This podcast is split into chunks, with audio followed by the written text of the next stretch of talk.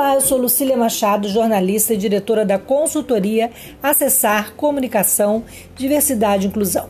O nosso podcast Acessando Lucília recebe hoje Andréa Faria, mestre em Diversidade e Inclusão, licenciada em Pedagogia pela UF e autora do trabalho Nanismo em Debate, Cartilha Pedagógica para a Inclusão Social. Andréia, eu estou muito feliz em receber você, conversar sobre sua história. E para começar, eu queria que você contasse um pouco da sua trajetória escolar até chegar ao mestrado. Então, como você já apresentou, eu tenho nanismo, né, condroplástico, é o tipo mais comum, né, do, do nanismo, ele é congênito, ou seja, ninguém da minha família tem, né, foi um, uma mutação genética, e, mas apesar disso, o, né, as outras questões elas são normais. Então, eu fiz toda a minha escolarização num colégio normal, num colégio né, é, regular, numa escola regular, escolas particulares, né? E desde sempre fui bem acolhida e tal. Mas assim, ainda existiam algumas dúvidas, né, com relação à equipe pedagógica, a parte de gestão e dos professores quanto à questão da educação inclusiva, né? Então eram só questões técnicas assim de adaptação mesmo, mas o resto foi tranquilo. E aí, é, por essa trajetória toda, no terceiro ano, me sugeriram a questão da faculdade, né, para fazer o curso de pedagogia. E aí eu tentei o vestibular e fiz a prova tradicional da UF é, para o curso de pedagogia e é, obtive aprovação na primeira tentativa e fiquei de 2012 a 2017. Né? E ao longo da trajetória né, da, da graduação, eu comecei a ter no segundo ano né, mais envolvimento com a questão da educação inclusiva a partir da disciplina de educação especial, fiz uma, um projeto de extensão na área, é, também participei de ações né, de é, eventos sobre, sobre a temática. E aí eu me interessei pelo tema e. Alô? Pode falar, estamos seguindo. Ah, sim, é que ficou tudo preto aqui. É... E aí eu me interessei pelo tema, né? E no, nesse período também estava surgindo o curso de mestrado profissional de diversidade e inclusão. E aí eu, é, quando terminei a graduação, eu já me preparei para ingressar no mestrado, né? E também aprovada logo de cara, é, fiz o projeto, entreguei, fiz as provas e deu tudo certo. E lá é, eu tive três é, tipos de projeto para dissertação, né? O primeiro envolvia a questão da inclusão de uma forma geral na, nas universidades. Depois eu é, pensei em estudar a questão dos cegos, e aí, na terceira tentativa, é, nós tivemos no mestrado o primeiro simpósio de deficiência física.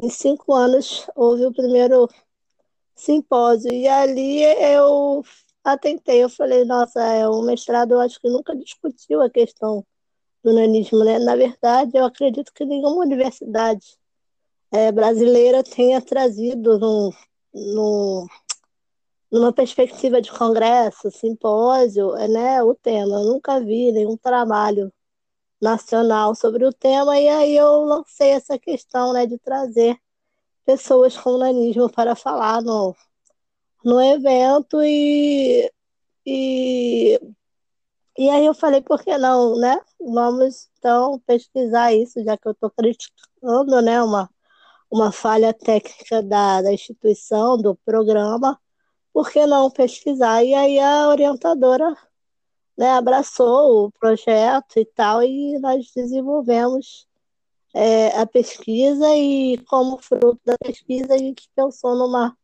cartilha, né, já que a dificuldade né, social é entender né, uh, o que é o nanismo, o que é o que é, nós demandamos, né, o que as pessoas com nanismo demandam, quais são as mudanças que precisam ser feitas.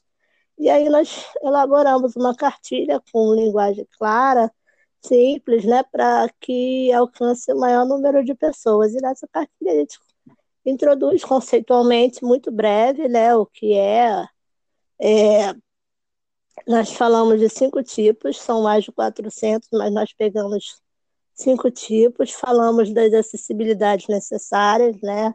Questão dos ambientes que precisam ser projetados, é a questão da adequação, né, da, das roupas, assim, coisas que precisam ser pensadas é, compreendendo esse público.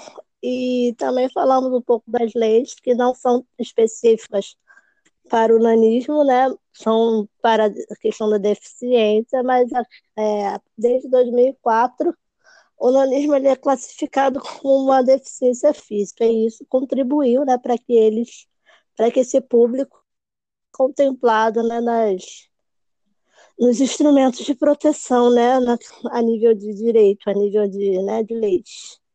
Então, André, foi isso. A defesa foi um sucesso. Pode continuar, pode Oi? continuar. A pode defesa foi um sucesso. A defesa foi um sucesso, né? Porque até o que se sabe foi a primeira vez que isso foi falado, né, na, na instituição. Então, assim, a gente pretende levar esse tema é, mais a fundo, fazer com que outras pessoas se inspirem e, e desenvolvam mais pesquisas, porque nós estamos, somos muito escassos com relação a estudos sobre o tema do nanismo. Pois é, em relação ao preconceito e à falta de formação do nanismo, o que foi modificou nos últimos tempos e o que ainda precisa mudar?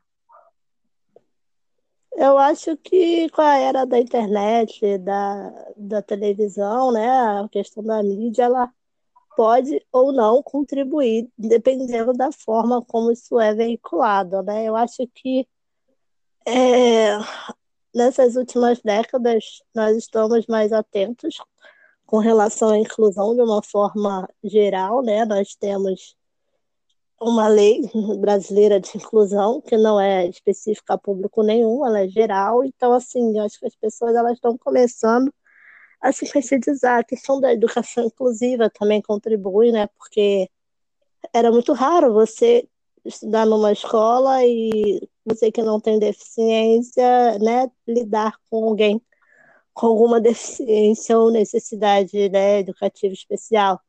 E hoje em dia, é, o movimento pela educação inclusiva, ela, ela permite, né, ela proporciona essa interação. E aí, então, acho que as pessoas elas começam a ficar mais sensíveis, né, com relação a essa questão. Com, quanto ao tema nanismo mesmo, eu não vejo tanta é, divulgação. São bem raros os, as formas, né? Você vê uma personagem de novela, você vê um outro ator de, de série, de filme, então, assim, é, ainda está muito marcada a questão da, do humor, né?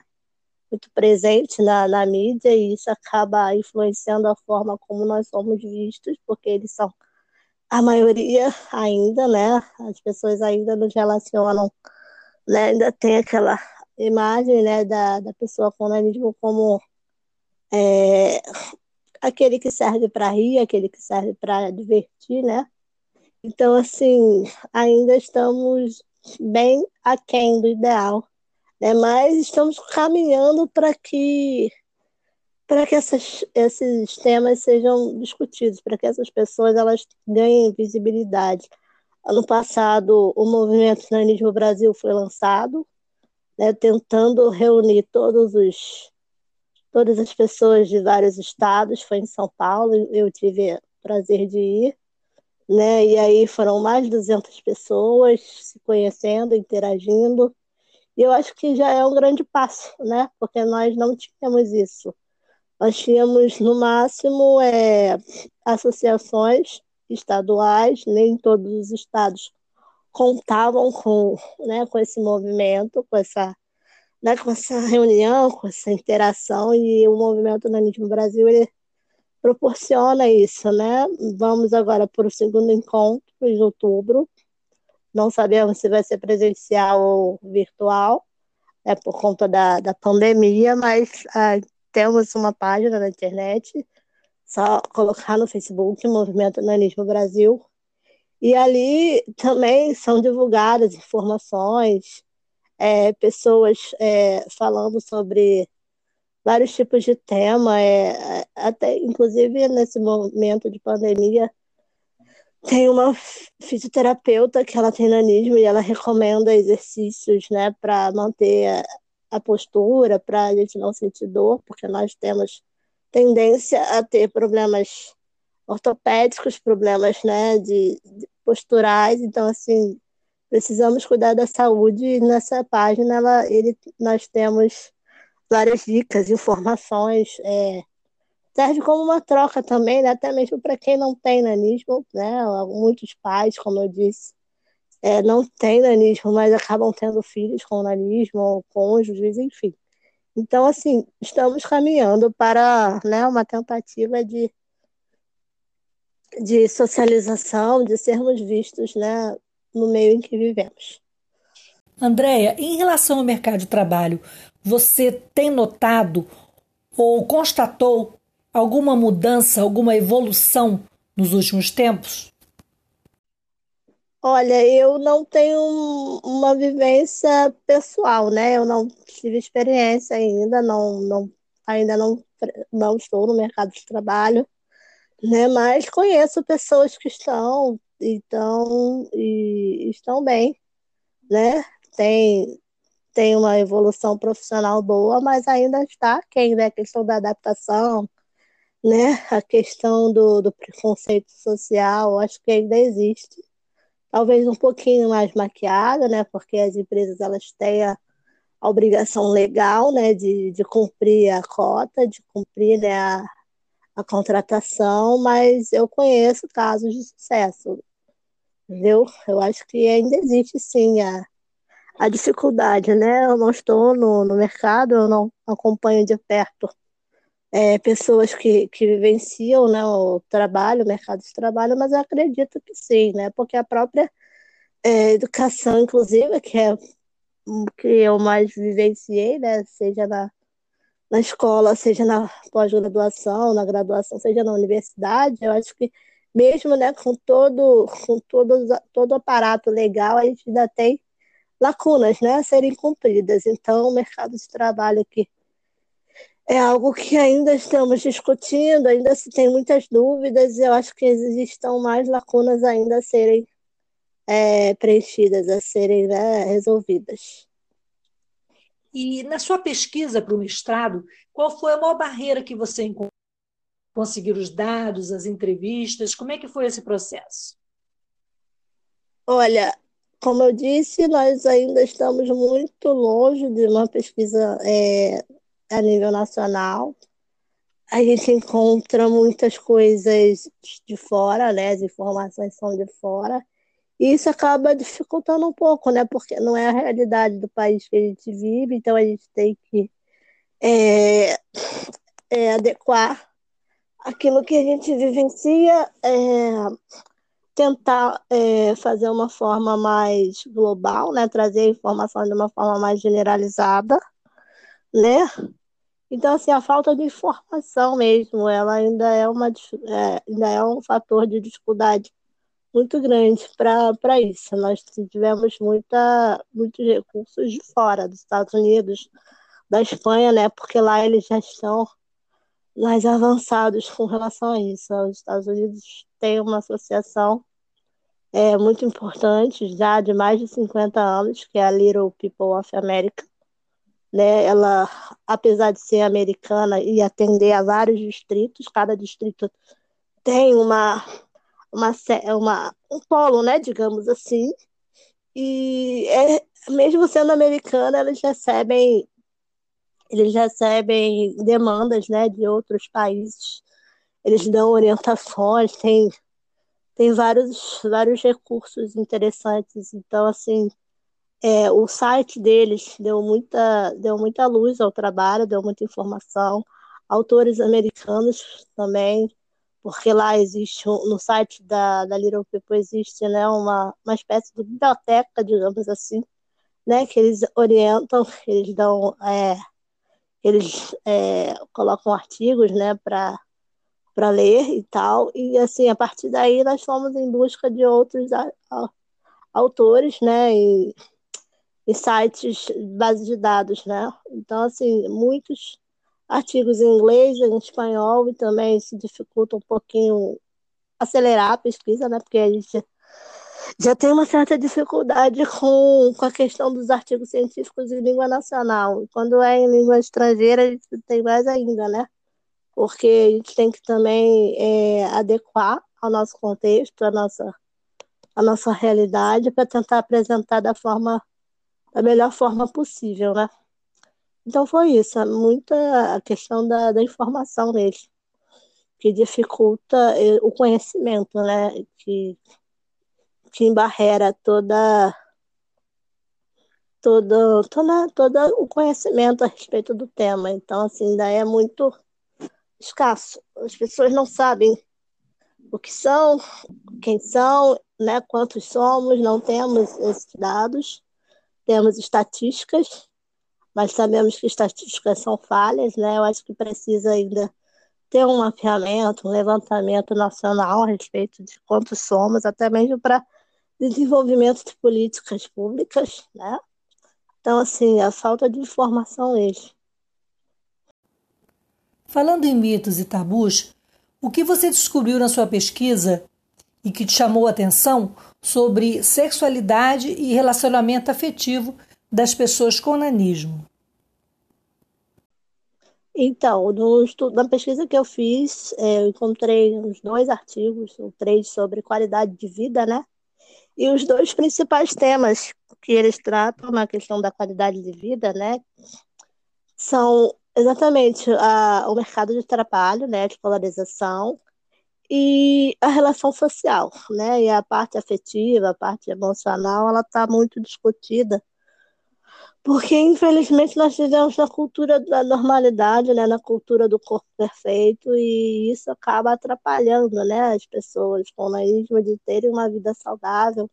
Ainda existe aquela, aquele mito de que pessoas com nanismo não podem ter uma família, é, não conseguem se relacionar porque as pessoas olham com preconceito, o corpo não é ideal, o corpo não é perfeito, e aí elas acabam ficando, né, de fora da, da, dos eventos sociais, né, da interação, e aí isso dificulta, porque você precisa, né, interagir socialmente, é, ter contatos, né, para para conhecer a pessoa, né, para se relacionar, seja seja a nível de amizade, seja a nível de é, relacionamento afetivo amoroso. Então, assim, isso ainda é uma dificuldade tamanha, principalmente para as mulheres, né? As mulheres elas sofrem ainda mais porque existe também a ideia do fetiche. Eu não sei entrar a fundo nesse assunto, mas existe um, mito, um fetiche a, a respeito da mulher com nanismo.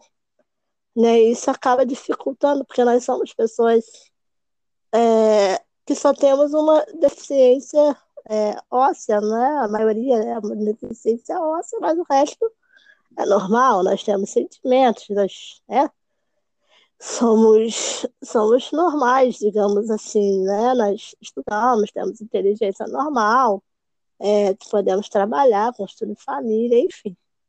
Então, assim, isso ainda é um tabu nessa questão, porque não existe a informação de que, apesar da nossa estatura, nós somos seres capazes, nós somos seres né, de direitos, de deveres, como qualquer pessoa. Vocês ainda sofrem com a infantilização? Porque isso acontece também com, com pessoas com deficiência. Eu sofro, estar na cadeira de rodas, me trato no diminutivo ou lamentando muito esse tipo de preconceito? Com certeza, com certeza. É, no restaurante, ah, o que, que você vai comer? Como se eu tivesse cinco anos de idade. É, às vezes pergunta se eu quero aquela cadeirinha, né, de criança para poder sentar, entendeu? É, ficam olhando, ficam apontando, entendeu? ainda existe essa coisa de, de falar com aquela vozinha de criança, né? Que a gente não deve fazer isso nem com, com a própria criança, né? Mas ainda existe isso de perguntar para uma outra pessoa do lado o que, que a Lazinha vai comer, o que, que a Lazinha vai comprar, entendeu? Isso é muito chato, muito constrangedor, né? Tem que ter muita paciência para não, não ser grosseiro, né? Não ser é, agressivo com o tipo de pessoa dessa, mas é muito complicado né? Muito complicado, ainda mais quando você faz de tudo para lutar contra isso, né? E que tipo de atitude as pessoas com nanismo esperam das pessoas no dia a dia, no cotidiano, na rua? É, como as pessoas sem deficiência podem ajudar caso seja necessário? Eu acho que tem que ser como qualquer outro tipo de pessoa normal, né? Quando você está no mercado, você vê uma pessoa que está com uma dificuldade numa prateleira, você pergunta, senhor, a senhora que ajuda, entendeu? Fala normal. É, precisa de ajuda? Posso fazer alguma coisa por você? Tá tudo bem? agir normalmente, agir, né? Pensando que aquele outro é como você, a diferença é apenas física, entendeu? Acho que é essa consciência que precisa ser levada, de que por dentro nós somos como os outros, nós pensamos, sentimos, precisamos de ajuda, sabemos ajudar, é, temos inteligência, cada um com sua habilidade. Eu acho que é isso, é enxergar o outro, apesar da diferença, como igual, né? e, e, e, romper com essa ideia de que ah, ele é pequeno, ele tem deficiência, então ele precisa é, ser infantilizado, ser super protegido. Não, é enxergar o outro.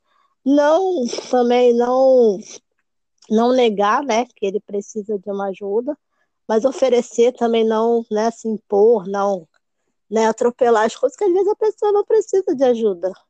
Né? Às vezes a pessoa não está confortável que aquela pessoa te ajude. Eu acho que tudo é questão de diálogo, né? Tudo é questão de diálogo, de consciência social. André, nosso tempo está chegando ao fim e foi muito bom conversar com você. Também é muito bom saber que essa cartilha existe e que o movimento organizado das pessoas com nanismo também está evoluindo, até estimulado pela legislação e também é, por pessoas como você, que tomam a frente do movimento. Você pretende publicar o seu trabalho? Sim, nós temos, é, nós, nós estamos em fase de submissão de artigos. É, a cartilha está passando por alguns ajustes técnicos, né, de edição, de formatação. A dissertação também está em fase final de correção. Nós vamos publicar sim, nós precisamos que esses trabalhos sejam publicados, né, para que é, não fique só na teoria, né, porque nós discutimos a teoria de que falta informação, mas também precisamos fazer por onde, né, e esse, esse momento de fala aqui também ele é importante, porque na era digital, na era da informática, nós podemos compartilhar, né, nossos conhecimentos com o mundo inteiro e fazer a diferença. Então, assim, sim, nós vamos publicar, sim. Estou é, também à disposição para dar qualquer tipo de, de, entrevista, de fala, de palestra, enfim. Qualquer tipo de esclarecimento deixar, também. Pode deixar para gente um e-mail, um telefone de contato, melhor um e-mail, né, um de contato, para as pessoas interessadas em conhecer o trabalho, ações é, sobre o nanismo e sobre seu trabalho tão importante para as pessoas. Ah, sim. É, o e-mail que vocês podem entrar em contato é o andrea, sem i, faria, arroba, id.uf.br. André, Lá, um grande beijo para você. Obrigada. Seguimos juntas, seguimos juntas na luta e qualquer dia desse, depois que a pandemia passar, eu quero conhecer mais de perto essa cartilha, quero te abraçar por muito bom, construindo esse trabalho tão importante para a sociedade. Tá bom, eu que agradeço você, que está sempre na luta também, e agradeço a todos que estão ouvindo. Quero aproveitar e mandar um beijo para todos aqueles que são meus amigos e estão me escutando, e o meu amorzinho, Felipe, que também é, é também faz parte da luta. E é isso. Beijo para todos. Beijo. Fiquem com Deus. Beijo.